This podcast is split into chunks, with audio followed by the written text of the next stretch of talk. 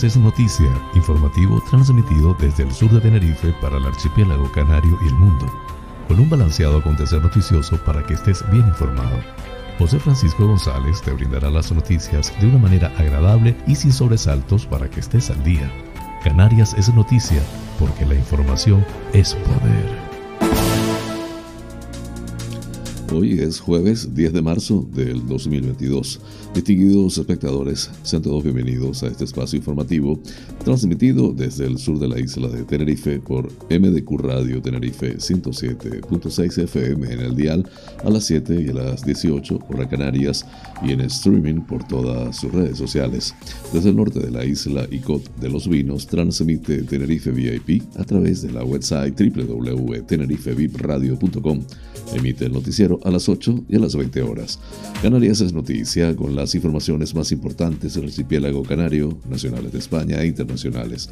Soy José Francisco González y estoy muy complacido de llevarles este formato intentando les resulte balanceado, neutro y agradable a pesar del convulso mundo en que vivimos. Dicho esto, manos a la obra.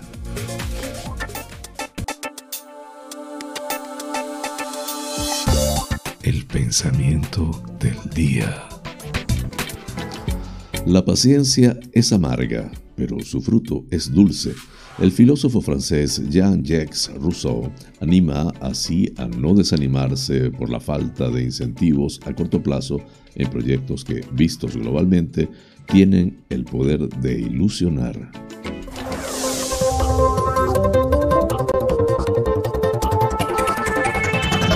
Más informativo. Titulares del día. El Pacto de las Flores y el PP rechazan que los interinos se conviertan en funcionarios sin hacer pruebas. El Parlamento Canario reclama a Madrid que cancele la hipoteca a las viviendas afectadas por el volcán de La Palma. El gobierno del archipiélago descarta bajar impuestos con la inflación disparada.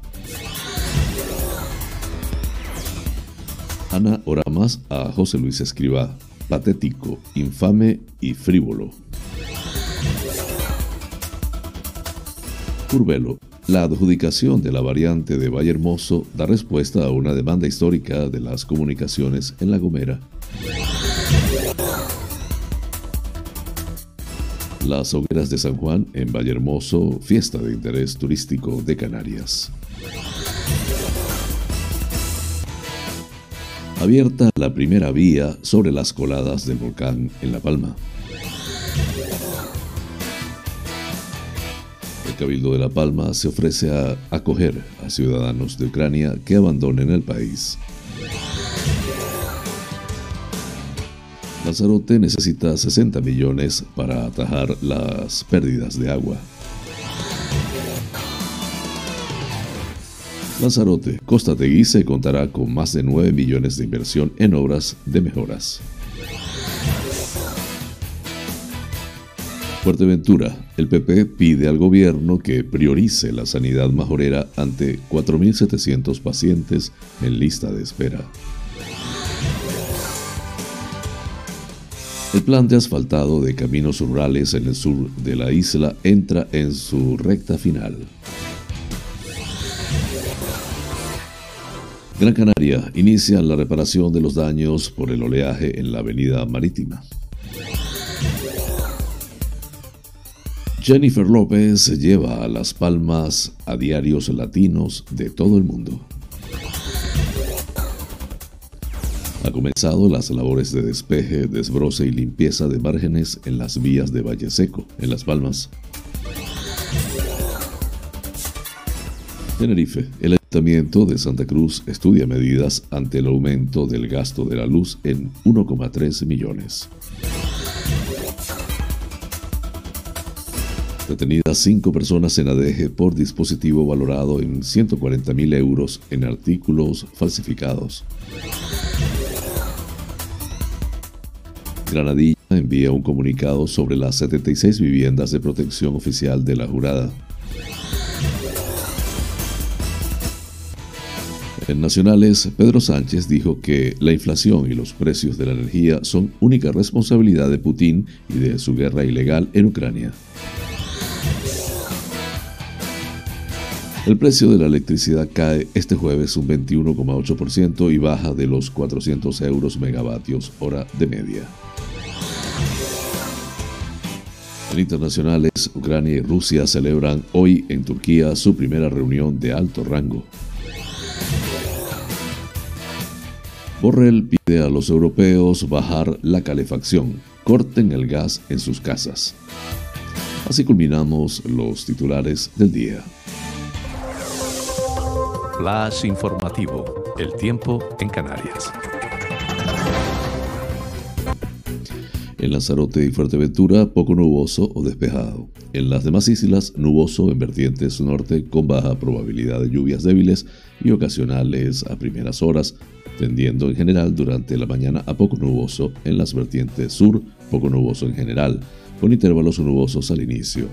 Temperaturas sin cambios o en ligero descenso en general, viento del nordeste flojo a moderado las temperaturas entre los 10 y los 25 grados centígrados en las Islas Afortunadas.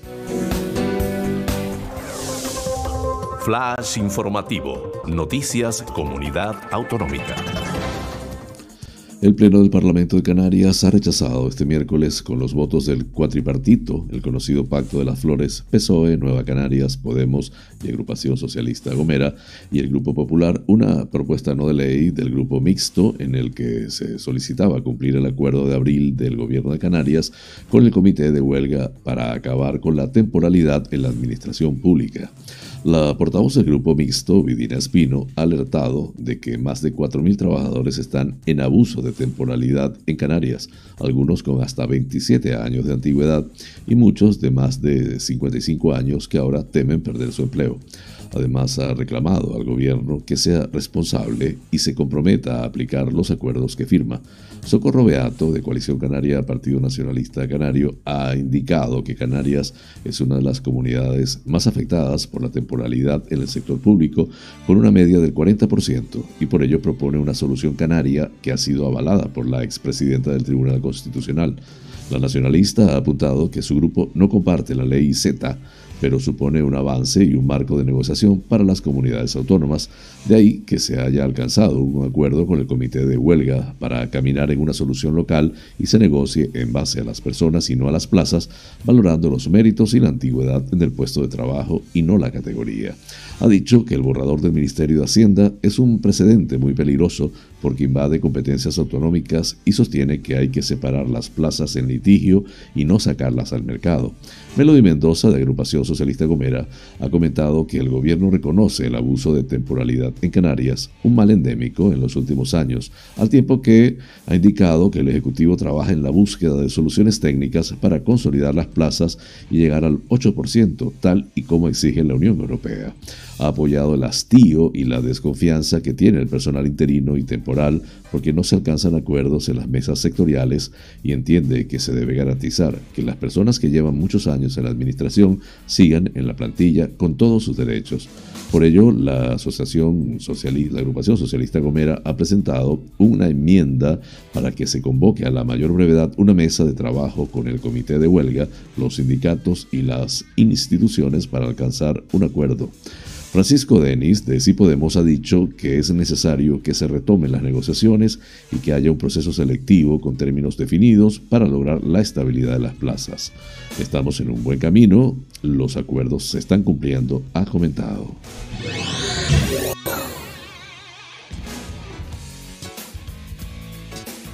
El Parlamento de Canarias ha acordado hoy por unanimidad instar al gobierno de España a iniciar de forma urgente la extinción de la deuda hipotecaria a las personas cuyas edificaciones fueron sepultadas por el volcán de La Palma. La proposición no de ley fue presentada por Francisco Denis del Grupo Podemos, lo que provocó críticas de la portavoz del Grupo Mixto, Vidina Espino, quien le recordó que su partido junto con el PSOE gobiernan en España y por tanto está en sus manos que los afectados no paguen las hipotecas. Al final, todos los grupos apoyaron pedir a España que negocie con los bancos o arbitre medidas para que no se les cobre la hipoteca a las personas que han perdido su vivienda en La Palma. Denis cree que no cabe la picaresca porque de las 1.676 viviendas afectadas por el volcán, más de 1.300 son de primera ocupación y no ve justo ni razonable que los 60.000 euros que ha aportado el gobierno central por indemnización se acabe destinando al pago de las hipotecas.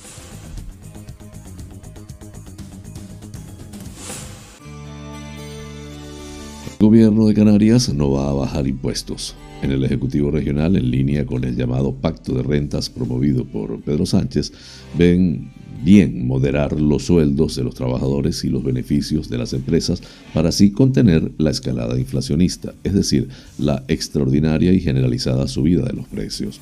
Lo que no ven bien, en cambio, es moderar los impuestos para aliviar las cajas de las empresas y los bolsillos de las familias castigados por la pérdida lacerante de poder adquisitivo y por un recibo de la luz que parece no encontrar techo.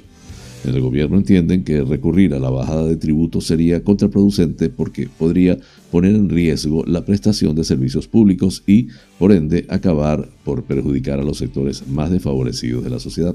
Ese último, la necesidad de evitar la degradación de los servicios públicos, fue el argumento exirimido por el presidente Ángel Víctor Torres en el pleno celebrado en el Parlamento de Canarias. El jefe del Ejecutivo así, contestó así a la pregunta del diputado de Coalición Canaria Pablo Rodríguez, presidente del Grupo Nacionalista en la Cámara Autonómica. Rodríguez le exigió a Torres medidas para paliar la subida exponencial de las materias primas y de los alimentos básicos. No podemos permitirnos no tener capacidad de, reacción, le expolió. El parlamentario de Coalición Canaria insistió de esta forma en la petición que el lunes hizo el secretario general de su partido, el también senador Fernando Clavijo, para bajar los impuestos, sobre todo los que graban los combustibles. Llenar el depósito en las gasolineras de las islas es alrededor de un 30% más caro que cuando en marzo del año pasado comenzó la crisis ruso-ucraniana, una petición que segunda la patronal. De hecho, el presidente de la Confederación Canaria de Empresarios, Agustín Manrique de Lara, también aseguró el lunes, tras reunirse con Torres en el marco del Consejo Asesor del presidente, que empresas y familias no pueden pagar más impuestos. El Pleno del Congreso ha vivido este miércoles una nueva jornada de acusaciones, llegándose a escuchar incluso insultos entre los diputados, esta vez por la gestión del ingreso mínimo vital, los protagonistas han sido el ministro de Inclusión, Seguridad Social y Migraciones, José Luis Escriba, y la diputada Ana Oramas de Coalición Canaria, que ha llamado al ministro patético, infame y frívolo. Oramas ha defendido una interpelación al ministro sobre las medidas que va a tomar el gobierno para mejorar la gestión del ingreso mínimo vital para que llegue a todas las personas que lo necesitan. Durante su turno, Oramas ha criticado que en anteriores ocasiones Escriba aseguró que la gestión de esta prestación había sido un éxito y que no iba a tomar ninguna medida para mejorarlo. El balance de la gestión del ingreso mínimo vital es que el 91% de la población bajo el umbral de la pobreza no ha recibido dicha renta. Han sobrado el presupuesto previsto mil millones de euros, ha detectado la diputada, mencionado el informe de FOESA y Caritas Española publicado este mes. Oramas también ha lamentado que de los 850.000 hogares previstos para beneficiarse inicialmente del ingreso mínimo vital, a septiembre de 2021, esta ayuda sola llegó a 316.903 hogares, el 37%, situación que se debe, según la diputada, a la precipitación del gobierno y a la brecha digital. Las colas comienzan a las 5 de la mañana, son de unas 200 personas, ha narrado la diputada, que también ha lamentado que se atienda en las oficinas a entre 10 y 20 personas, calificando la situación de tercermundista. Además, se ha quejado de que Navarra y País Vasco tengan transferidas las competencias para gestionar dicha renta y no el resto de comunidades. El ministro, durante su intervención, ha acusado a Oramas de tener un desconocimiento palmario de la norma y cómo se está desplegando. Hacer demagogia con la pobreza para la hostigación política no me parece bien, ha dicho. La tensión ha incrementado en el Pleno a partir de los turnos de réplica de ambos. Oramas ha comenzado su intervención con acusaciones al ministro. Es usted patético, infame, para corregir hay que reconocer las cosas que están mal. Le he preguntado por la brecha digital. Mi pregunta es si va a transferir las mismas condiciones a las comunidades. Es un frívolo, ha señalado. Acto seguido ha dejado claro su apoyo a que exista esta prestación, pero ha vuelto a recordar los problemas con los que se está encontrando la ciudadanía que lo solicita. Según ha explicado, hay gente que lo ha llegado a solicitar hasta 12 veces y personas que tras concedérsela, después de denegársela, no se les ha comunicado la decisión. Su gestión es nefasta, ha afirmado la diputada adoptando un tono bronco y ha instado al ministro de forma irónica a seguir estando contento y continuar diciendo que está siendo un éxito la gestión del ingreso mínimo vital. Siga usted feliz con sus cifras, ha añadido.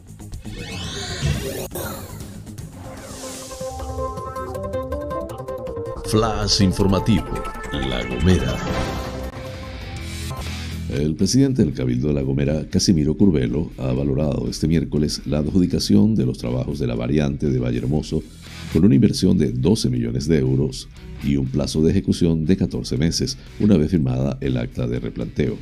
Es, sin duda alguna, una buena noticia para las comunicaciones internas de la isla. Damos un paso más en la estrategia de mejora de nuestras infraestructuras viarias, acometiendo una actuación muy demandada para el eje norte-sur que une los municipios de Hermigua, Agulo y Vallehermoso con Valle Gran Rey y la carretera dorsal, subrayó.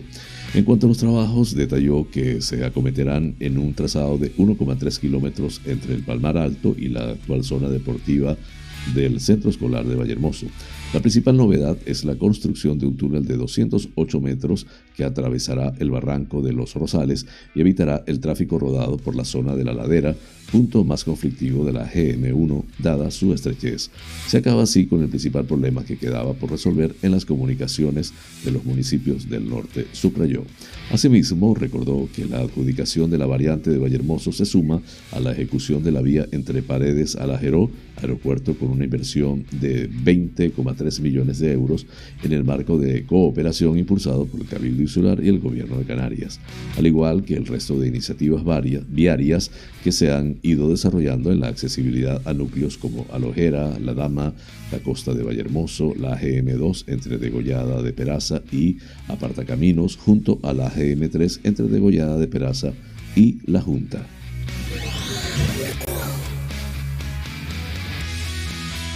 La Consejería de Turismo, Industria y Comercio del Gobierno de Canarias ha declarado como fiesta de interés turístico del archipiélago a la festividad de las hogueras de San Juan que se celebra en el municipio de Vallehermoso, en la isla de La Gomera. Consejera responsable del área, Yaisa Castilla, explica que la decisión viene motivada por la importancia de dicha festividad para el colectivo de la isla y de todo el archipiélago. Desde el gobierno de Canarias debemos dar relevancia a las fiestas populares que son seña de nuestra identidad y que forman parte de nuestra historia, apunta. Además, hace hincapié en el valor extra que esta, que esta catalogación puede tener a nivel promocional y turístico, otorgando un aporte positivo también a la economía local. Por su parte, el presidente del Cabildo de La Gomera, Casimiro Curvelo, apunta que este reconocimiento abre la puerta a reforzar la difusión, promoción y conservación de una celebración que ha mantenido su arraigo durante el paso de los años y que coloca a Valle Hermoso como uno de los referentes autonómicos en el ámbito cultural y patrimonial pues según asegura, detrás de cada hoguera hay historias familiares y de vecindad que esta localidad ha sabido salvaguardar y que ahora, con la declaración, supone un espaldarazo para su proyección, coincidiendo con la cita lustral que este año se realiza de forma extraordinaria. Flash informativo, La Palma. La primera pista sobre las coladas de la erupción del volcán en Cumbre Vieja ha sido abierta este miércoles para vecinos y regantes de la zona de Cabrejas y Huerto Conejo en el municipio de Tazacorte, aislada desde principios de diciembre. Esta pista continúa el trazado del camino de San Isidro sobre unos 200 metros de largo de la lava solidificada que ha debido ser machacada y recubierta de ceniza para crear el pavimento por el que transitarán los vehículos.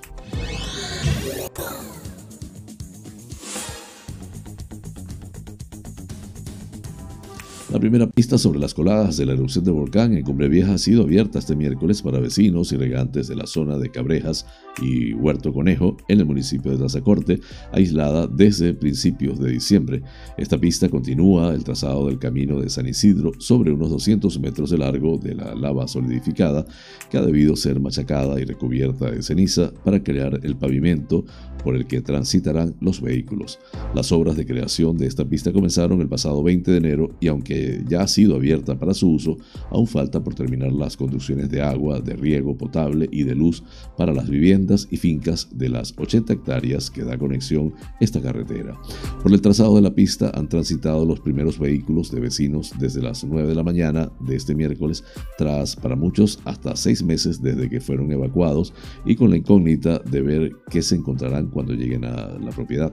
El alcalde de Tazacorte, Juan Miguel Rodríguez Acosta, ha calificado de muy importante la apertura de este camino, ya que da acceso a una zona de casi un kilómetro cuadrado y ha explicado que tanto el ayuntamiento como GESPLAN están trabajando para que los servicios de agua estén disponibles cuanto antes. Flash informativo, Lanzarote. El alcalde de Teguise, Osvaldo Betancourt, y el grupo de gobierno municipal retomaron en Costa Teguise la ronda de encuentros con los vecinos de donde ambas partes explicaron y debatieron sobre los temas de actualidad de la localidad. En la reunión, Betancourt aseguró que Costa Teguise contará con una inversión de más de 9 millones de euros en obras de mejora y servicios, algunas ya ejecutadas como las reformas en los puntos limpios, reparaciones de aceras o el carril bici. En cuanto a las obras que están en marcha, se puede se destacó la construcción del nuevo centro cívico o la ciudad deportiva, que supondrán dos puntos estratégicos para la participación ciudadana y el ocio de los vecinos, así como inversiones que se ejecutarán a lo largo del año, como el asfaltado a diferentes calles, alumbrado o saneamiento. El primer edil agradece la participación de los vecinos y tener estas conversaciones abiertas sobre los temas que preocupan en cada localidad, siempre tomando nota para seguir mejorando y haciendo a la administración más cercana. Asimismo, en cuanto a la dinamización de la localidad, recordó que cada sábado se están desarrollando talleres infantiles, además de contar con todos los cursos del plan cultural, escuelas deportivas o la celebración de los 50 años de Costa Seguice que arrancará próximamente.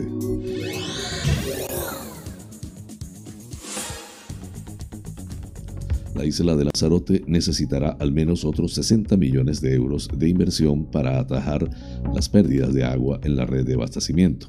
En el año 2021, Canal Gestión Lanzarote registró unas pérdidas del 58% del agua desalada, una cifra similar a la que se registró en el 2013, cuando la filial de aguas madrileña se hizo con el servicio integral en la isla. Después de esa fecha, la empresa de aguas asegura que ha invertido hasta 56 millones de euros en diferentes obras hidráulicas, tal y como estaba obligada por el contrato de gestión. Esa inversión, sin embargo, no ha servido para atajar las pérdidas ni para mejorar el servicio. La cifra de 60 millones es aproximada, pero es la que señala el propio consorcio del agua, compuesto por el Cabildo y los siete ayuntamientos de la isla, según ha trasladado de forma oficial a Diario de Lanzarote. Todavía no existe un proyecto que abarque la totalidad de los trabajos a cometer para alcanzar un hipotético cero en las pérdidas de la red. Lo que sí hay es una solicitud por parte del consorcio a, Canal para que mejore las identificaciones de los problemas en la red por sectores por el objetivo de acometer las obras con un grado de preferencia. También hay, por otra parte, un listado de obras que se tiene que afrontar, pero no se trata de un plan de inversiones, ya que hasta la fecha no se ha llegado a ningún compromiso inversor. El coste de esa inversión tendrá que ser asumido por parte del consorcio, aunque se están buscando fondos o la posibilidad de acceder a líneas de subvención destinadas al agua, ya sea a escala estatal, regional o europea.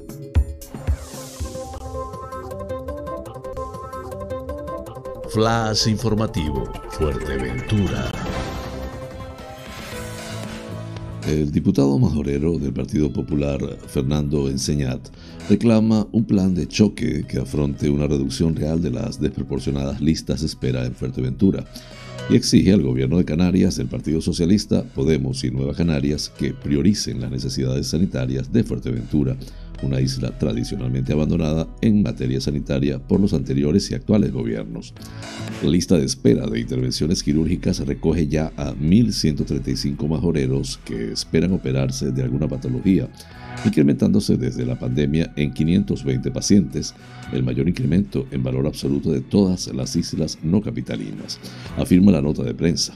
Es inadmisible que hayamos terminado el 2021 con unas listas sanitarias desorbitadas. 1.135 personas esperando operarse, más de 13.000 esperando por una consulta con especialista o 577 en las pruebas diagnósticas y que el gobierno de Canarias no asuma la reducción de estas cifras como una prioridad, afirma Enseñat. El diputado popular advierte que la lista de espera quirúrgica en Fuerteventura sigue aumentando en traumatología con 278, pacientes, urología donde se ha pasado de 28 a 118 o como en oftalmología que ha pasado de tener a 90, de 90 pacientes esperando a 298.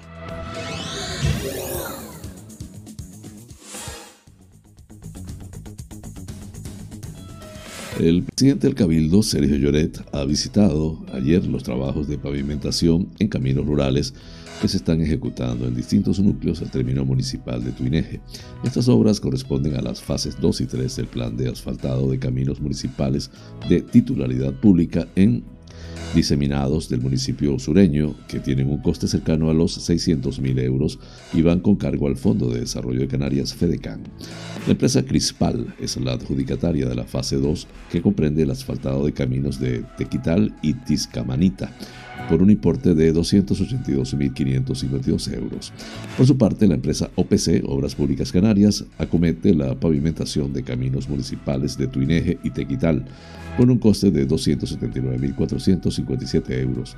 En los próximos días finalizarán estas dos fases de asfaltado en los entornos de Tizcamanita, Teguerey, La Mata o Tequital, dos proyectos que se redactaron en el Ayuntamiento de Tuineje en la legislatura pasada y que culminaremos en la presente desde el Cabildo, manifestó el presidente de la institución insular, Sergio Lloret.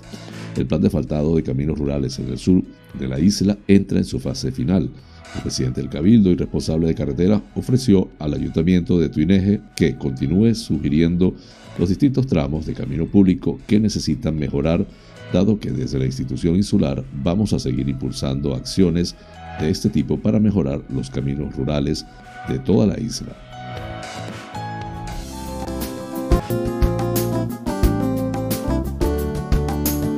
Vida sana.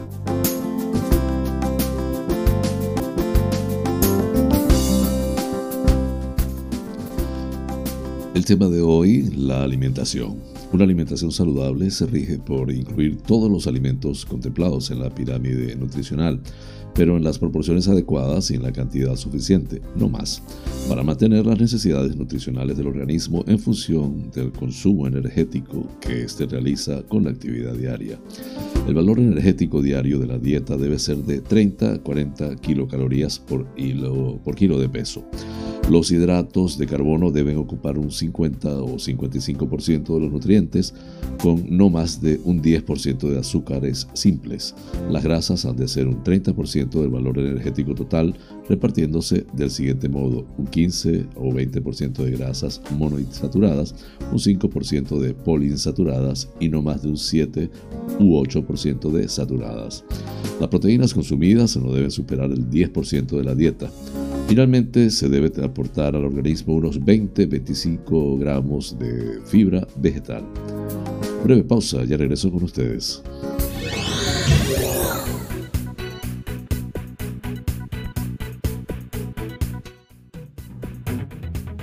Este programa es presentado por fina cortesía de los siguientes sponsors. Bar Restaurante Loco, un oasis en el centro de San Isidro.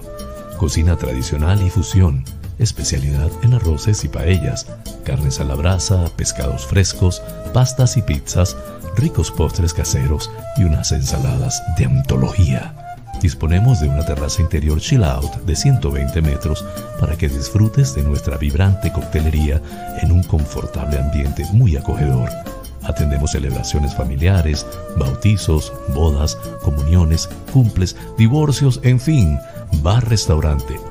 Loco, un oasis en San Isidro. Calle Saltadero, número 7, San Isidro. Teléfono 922 367986.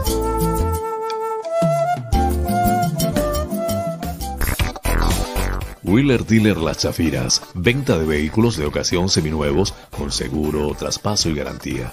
Recibimos tu actual vehículo como parte de pago con una tasación justa. En traspasos y matriculaciones de autos de otros países somos expertos. Déjanos el papeleo y disfruta tu coche al máximo. Además, en Wheeler Dealer Las Chafiras hacemos mantenimiento pre-ITV, mecánica ligera, cambio de aceite y filtro de tu coche con un servicio profesional y a precios inigualables. Visítanos en Avenida Tembel 49 Las Chafiras, teléfono 922-736-451 o visítanos en nuestra website www.wheelerdealertenerife.com. Wheeler Dealer Las Chafiras. Ven, conócenos y compruébalo.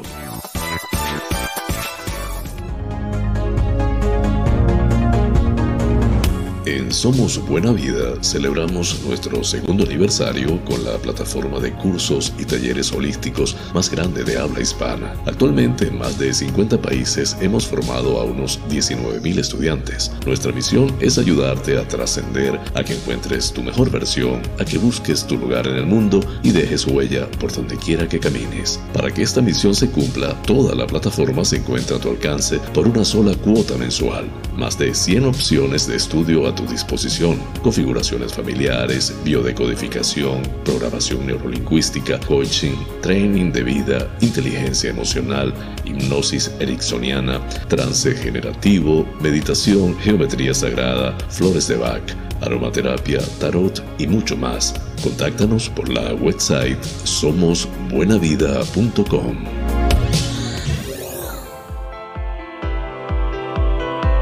En Faros Gabriel somos especialistas en desmanchado de lunas, desmanchado de llantas, parabrisas de moto, restauración de pintura de tu coche o moto, restauración de faros, servicio domicilio de lavado, higienizado y desinfección al vapor de tapicerías de sofá, alfombras, colchones, lavado de tapicería de tu coche. Estamos en el centro comercial Tu Trébol, Los Olivos, ADG. Pide tu cita al 602 431 296. Faros Gabriel, seriedad y satisfacción garantizada.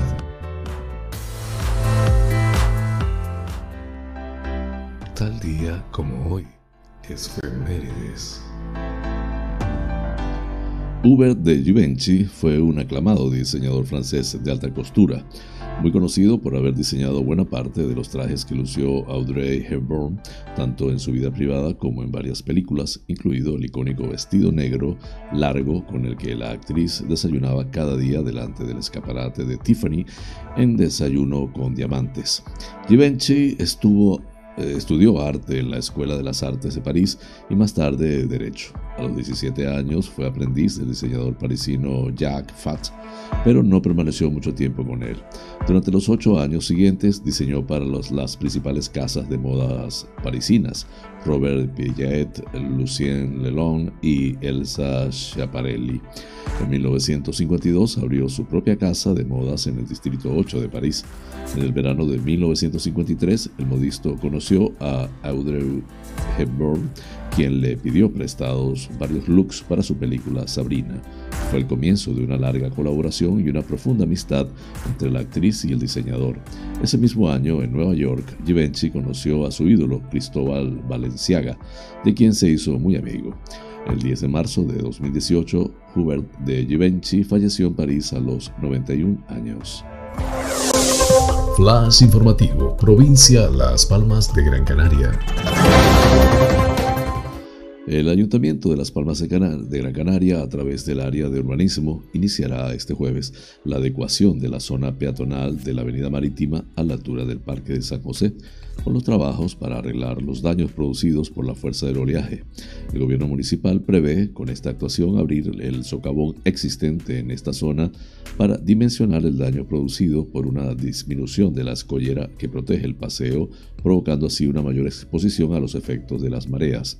El concejal de Urbanismo y Vivienda, Javier Doreste, ha señalado que tras encargar un estudio que avala la intervención desde el ayuntamiento, vamos a llevar a cabo esta obra de manera inmediata que mejora el paseo marítimo y la escollera, garantizando así la seguridad de los viandantes y ciclistas que circulan diariamente por la zona. El edil de urbanismo ha explicado que con esta actuación el gobierno municipal arregla el deterioro de esta zona del paseo debido a la exposición de los efectos de la marea, al mismo tiempo que previene y solventa los daños que se podrían haber producido en un futuro en la GC1. Las acciones que se van a llevar a cabo en el paseo marítimo se sintetizan en ampliar el acceso al socavón existente y proceder a su relleno. Las imágenes de Jennifer López rodando para Netflix la película The Mother en Las Palmas de Gran Canaria han tenido amplia repercusión en periódicos de numerosos países de Iberoamérica y en diarios en español de Estados Unidos, destaca este martes el ayuntamiento de la ciudad. En un comunicado, el consistorio da cuenta de la difusión que tuvieron en periódicos españoles e hispanoamericanos el texto y las imágenes difundidas por la agencia EFE sobre esa jornada de rodaje de Jennifer López y Joseph En el gabinete literario. Llega Jennifer López a Las Palmas para el rodaje de The Mother, tituló, por ejemplo, el Diario de Los Ángeles, La Opinión, una de las publicaciones en español más leídas de los Estados Unidos. La noticia fue recogida además por El País, ABC, La Vanguardia, La Razón, 20 Minutos, la revista Hola, etcétera, etcétera, en muchos de los casos con los contenidos servidos por F, señala el ayuntamiento.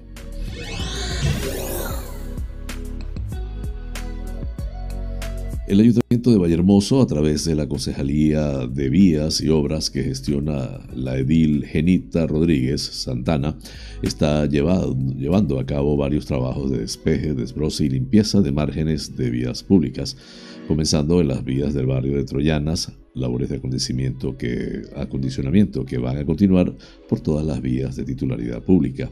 Rodríguez Santana ha explicado que las actuaciones las están realizando el personal de la empresa municipal Son de Valle, donde se están centrando principalmente en el desbroce y mantenimiento de los márgenes de dichas vías y también en la limpieza de las cunetas recordando que el consistorio viene realizando en los últimos años de forma periódica labores de mantenimiento y desbroce en estas zonas para mantener limpias y despejadas las carreteras.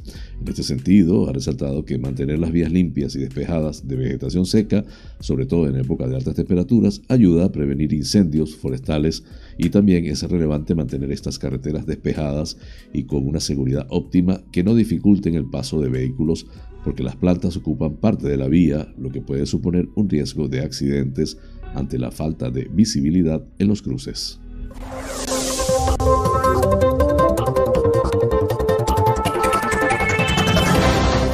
Informativo, provincia Santa Cruz de Tenerife. El recibo de la luz que paga el Ayuntamiento de Santa Cruz, fundamentalmente relacionado con el alumbrado público de la ciudad, aumenta casi un 30% en un año, lo que supone un incremento de 1,3 millones de euros. Así lo informó ayer el alcalde de la capital, José Manuel Bermúdez, quien mostró su preocupación debido a esta importante subida. Ante esta situación, y según comentó el regidor, el consistorio estudia medidas con respecto al presupuesto municipal, pues debemos ser prudentes y prepararnos para el año que viene, y es que pasaremos de los 3,5 millones que abonamos en 2021 a unos 4,8 millones este año, agrega el periódico El Día. El alcalde manifiesta que a las subidas de coste del suministro eléctrico que ya se habían producido a nivel general se suman ahora las consecuencias del ataque de Rusia a Ucrania. Bermúdez informa de que desde los diferentes servicios del ayuntamiento chicharrero estamos valorando de qué manera nos puede afectar las consecuencias que este conflicto bélico está provocando en la economía a nivel mundial.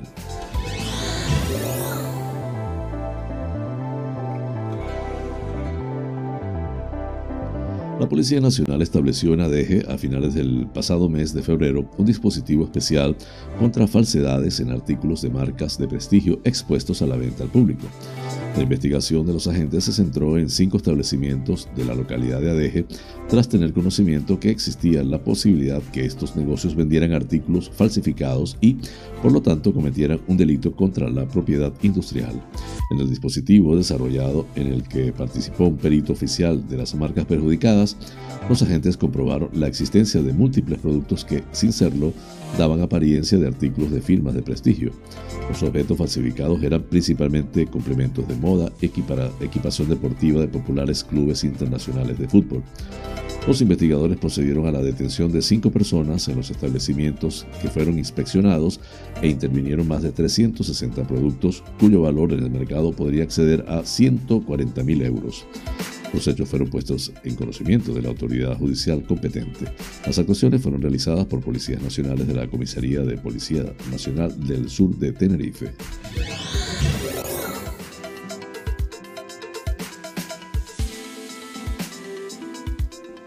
El Ayuntamiento y la empresa pública Servicios Municipales de Granadilla de Abona, Sermugran, quieren manifestar que son rotundamente falsas las afirmaciones realizadas por el Grupo Socialista sobre el intento de desahucio de 76 viviendas de protección oficial en la zona de La Jurada, unos inmuebles calificados en régimen de alquiler y con opción a compra tras un periodo establecido de 10 años. Las viviendas de la jurada de protección oficial fueron sacadas al mercado en régimen de alquiler pero su objeto era la adquisición en propiedad una vez finalizado el periodo establecido y que expira el próximo mes de septiembre del 2022, tal y como así se estableció en su día el Grupo de Gobierno Socialista en septiembre del 2012. Desde el consistorio granadillero y la empresa pública informan de que ninguna de ninguna manera se actuará en perjuicio de las familias arrendatarias que por diferentes circunstancias, una vez acabado el en régimen de alquiler, no pueden afrontar la compra del inmueble. Y señala que se buscarán las alternativas necesarias en beneficio de aquellas personas en situación de mayor vulnerabilidad, al igual que ya se ha hecho, agregan, en otras ocasiones a la hora de facilitar el pago de los alquileres cuando no podían ser abonados por sus inquilinos.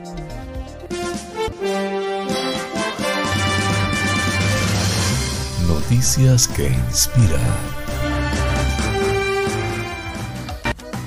Tom Jackson, un ex Royal Marine de 31 años de Lyme Regis en Inglaterra, fue una de las muchas personas que pensó ojalá hubiera algo que pudiera hacer para ayudar a toda la gente afectada en medio de la actual invasión rusa a Ucrania. Las imágenes de niños y familias rotas y separadas por el conflicto realmente lo motivaron a actuar. La ONU dijo que más de 50.000 ucranianos habían huido del país en los últimos dos días, pidiendo un acceso seguro y sin obstáculos para las operaciones de ayuda. Se vieron corrientes de personas en coches y a pie que cruzaban hacia Hungría, Polonia y Rumanía. Así fue como Jackson convirtió ese pensamiento en una realidad e impulsado por el sentimiento de empatía, decidió tomar acción. En unas pocas horas organizó una recaudación de fondos que publicó en redes sociales para llevar suministros y conducir el mismo desde la ciudad en donde vive hasta la frontera del país afectado. Demasiado a menudo pensamos que tenemos que hacer algo grandioso y si no puede ser grandioso, ¿qué sentido tiene? dijo Jackson en una entrevista con la BBC. No importa lo que hagamos, mientras sea algo en la dirección correcta. Somos tantos los que queremos ayudar que todo se convertirá en algo gigantesco, agregó. Su intención es mostrar a todos aquellos que han salido de Ucrania y se encuentran actualmente como refugiados que no están solos, además de llevarles un toque de esperanza y cariño. Siempre hay algo que podemos hacer, señaló. Su novia Georgia Wellman explica cómo surgió todo. El domingo estaban conversando sobre el actual conflicto, como probablemente mucha gente hacía alrededor del mundo. De pronto algo lo impulsó a actuar. Todas las veces alguien dice, ojalá pudiéramos hacer algo cuando ve este conflicto y el domingo literalmente él dice, podemos hacer algo, dijo su novia al medio local Dorset Live. Tenemos un minibús, el apoyo de la gente y se le ocurrió que podríamos hacer una página de Just Giving y que fuera a repartir mantas, provisiones, comida, cualquier cosa que necesiten o dar transporte a la gente de la zona, explicó. Pusimos el minibús en la puerta de Royal Lion y dijimos que todas las donaciones eran bienvenidas y nos quedamos absolutamente asombrados con la cantidad de gente que vino. En una hora y media el minibús estaba lleno, relató Wellman. En menos de 12 horas tenía su minibús lleno de suministros, incluidos juguetes y almohadas, y estaba listo para iniciar su viaje. Inspirado por el apoyo infinito de la gente, comenzó su viaje el lunes 28 de febrero desde Broad Street en Lyme Regis conduciendo a través de Francia, Alemania y Polonia, recorriendo aproximadamente 1.300 millas hasta llegar a la ciudad polaca de Korsowa, en un área cerca de la frontera ucraniana que está siendo utilizada como base para voluntarios y refugiados. Conducirá solo y el viaje total durará 28 horas, pero está muy acostumbrado a conducir largas distancias. Solía conducir de Nueva York a California, así que está muy acostumbrado a los viajes largos, dijo su novia al medio local. Y con todo el apoyo que ha recibido, tanto en la página de Just Giving como con donaciones en especie y mensajes de aliento, Jackson ya planeó otro viaje en las próximas semanas. Conociéndole hará todo lo que pueda, explicó Wellman, quien lo apoya a la distancia. Es una gran ayuda, sé que no querría volver si no pudiera ayudar más. Está haciendo un trabajo realmente bueno, finalizó. Un gran ejemplo de un hombre que transformó su deseo de ayudar en una realidad y ahora inspira a miles alrededor del mundo, mostrando que entre los actuales conflictos que hay en el mundo, siempre hay algo que hacer por los demás. La fuente, como siempre, de Epoch Times en español. Flash informativo. Noticias nacionales. Si vemos la evolución del precio del gas y por tanto de la energía en este último año, podemos constatar que Putin llevaba más de unos meses preparando la guerra en Ucrania. Ha expuesto al presidente del gobierno Pedro Sánchez este miércoles en el Congreso de los Diputados al inicio de la sesión de control al Ejecutivo. Además, Sánchez ha achacado la espiral, la espiral inflacionaria exclusivamente a la acción del presidente ruso. La inflación, los precios de la energía son única responsabilidad de Putin y de su guerra ilegal en Ucrania. El presidente del gobierno ha defendido que España está construyendo esa unidad necesaria en la OTAN y también Naciones Unidas, una actuación por la que Putin está solo frente a su chantaje energético. La portavoz popular Kuka Gamarra ha defendido que antes de que Putin invadiera Ucrania, la inflación ya estaba por encima del 7% y el precio de la luz, del gas y de los combustibles marcaban un récord tras otro. ¿Cuáles son las perspectivas para salvar esta situación tan crítica? Era la pregunta registrada por Gamarra en relación a la subida generalizada de precios en la cesta de la compra y la especial vulnerabilidad en la que se encuentran colectivos concretos como los agricultores y los autónomos. Tenemos el peor gobierno en el peor momento posible, ha lanzado la portavoz, que ha pedido de nuevo en la línea del PP en los últimos días que expulse ya de su gobierno a Unidas Podemos porque los españoles no nos merecemos que mantenga como ministros a quienes apoyan a Putin. Camarra además ha acusado a Sánchez de escudarse en las coyunturas. Ya le conocemos, es el presidente de las mil cuartadas. Primero utilizó la pandemia y hoy nos ha quedado claro que está dispuesto a utilizar la guerra. Ya lo que me faltaba por escuchar que yo estoy utilizando la guerra para que eh, para que he usado la pandemia. Ha, ha, reprendido Sánchez, que dice lidiar con la situación sin el apoyo del principal partido de la oposición, como siempre.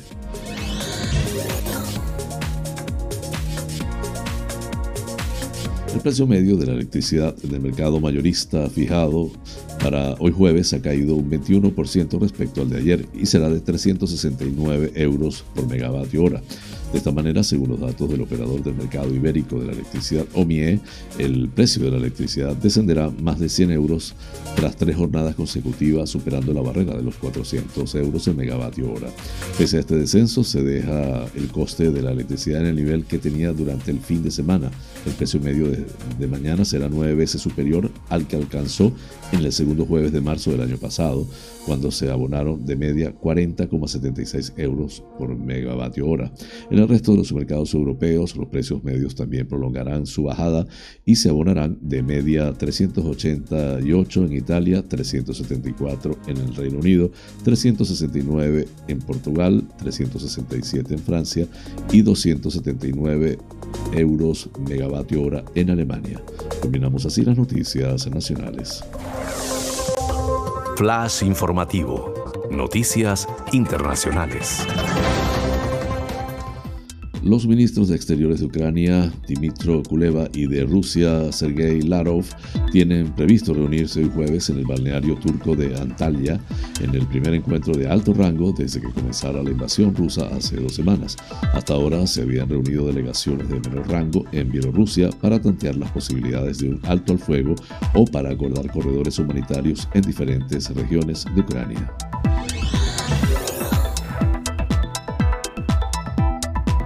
El alto representante de la Unión Europea para Política Exterior, Josep Borrell, ha pedido este miércoles un esfuerzo colectivo a los ciudadanos de Europa para bajar la calefacción en sus casas y cortar los lazos económicos con Rusia en represalia por la ofensiva militar contra Ucrania.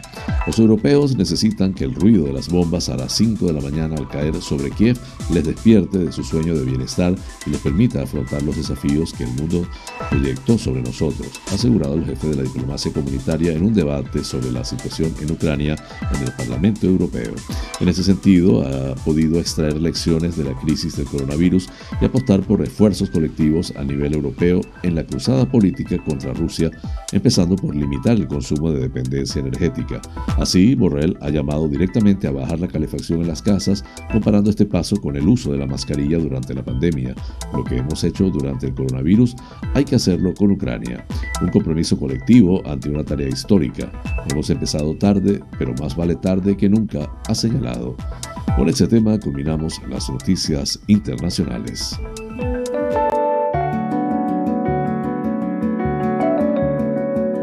Los astros hablan. Un viaje por el maravilloso mundo de los signos del zodíaco.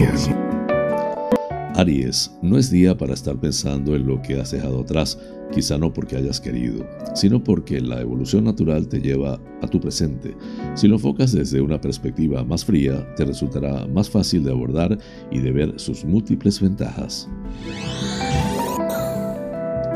Tauro, vas a sentir algo intenso y regenerador en un sentido emocional, porque una persona te hace llegar unas palabras o unos gestos de afecto que realmente te confortan mucho te vendrán de maravilla ahora y te hará que te sientas que la gente te quiere.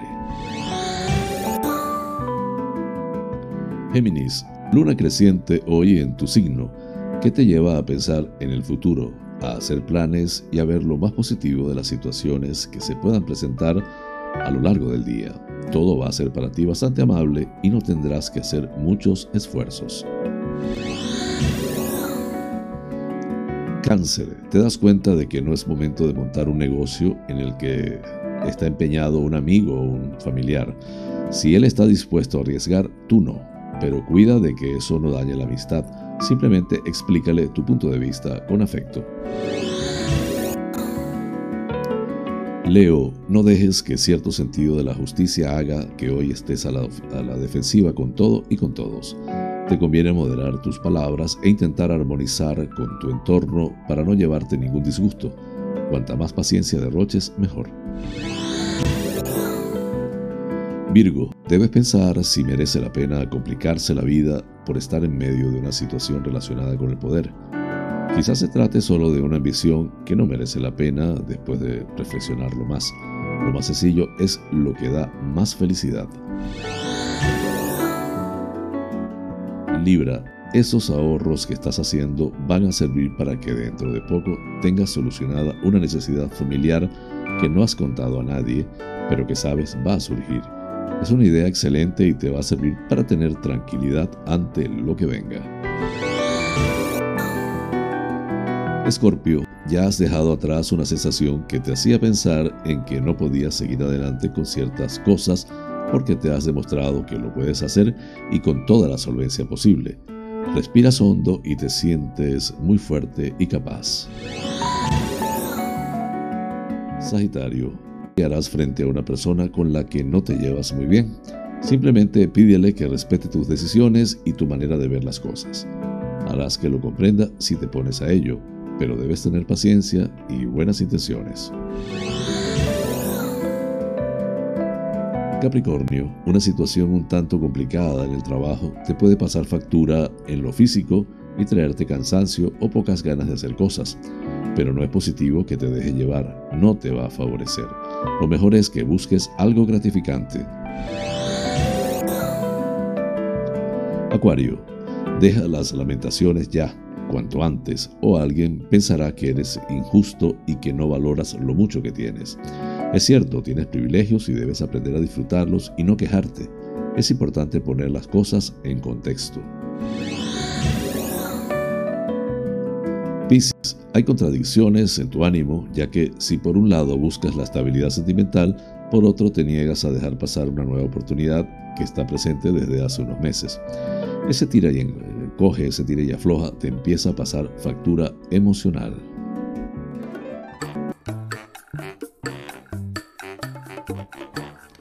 Amigas y amigos, hemos llegado al final del programa deseando les haya resultado agradable.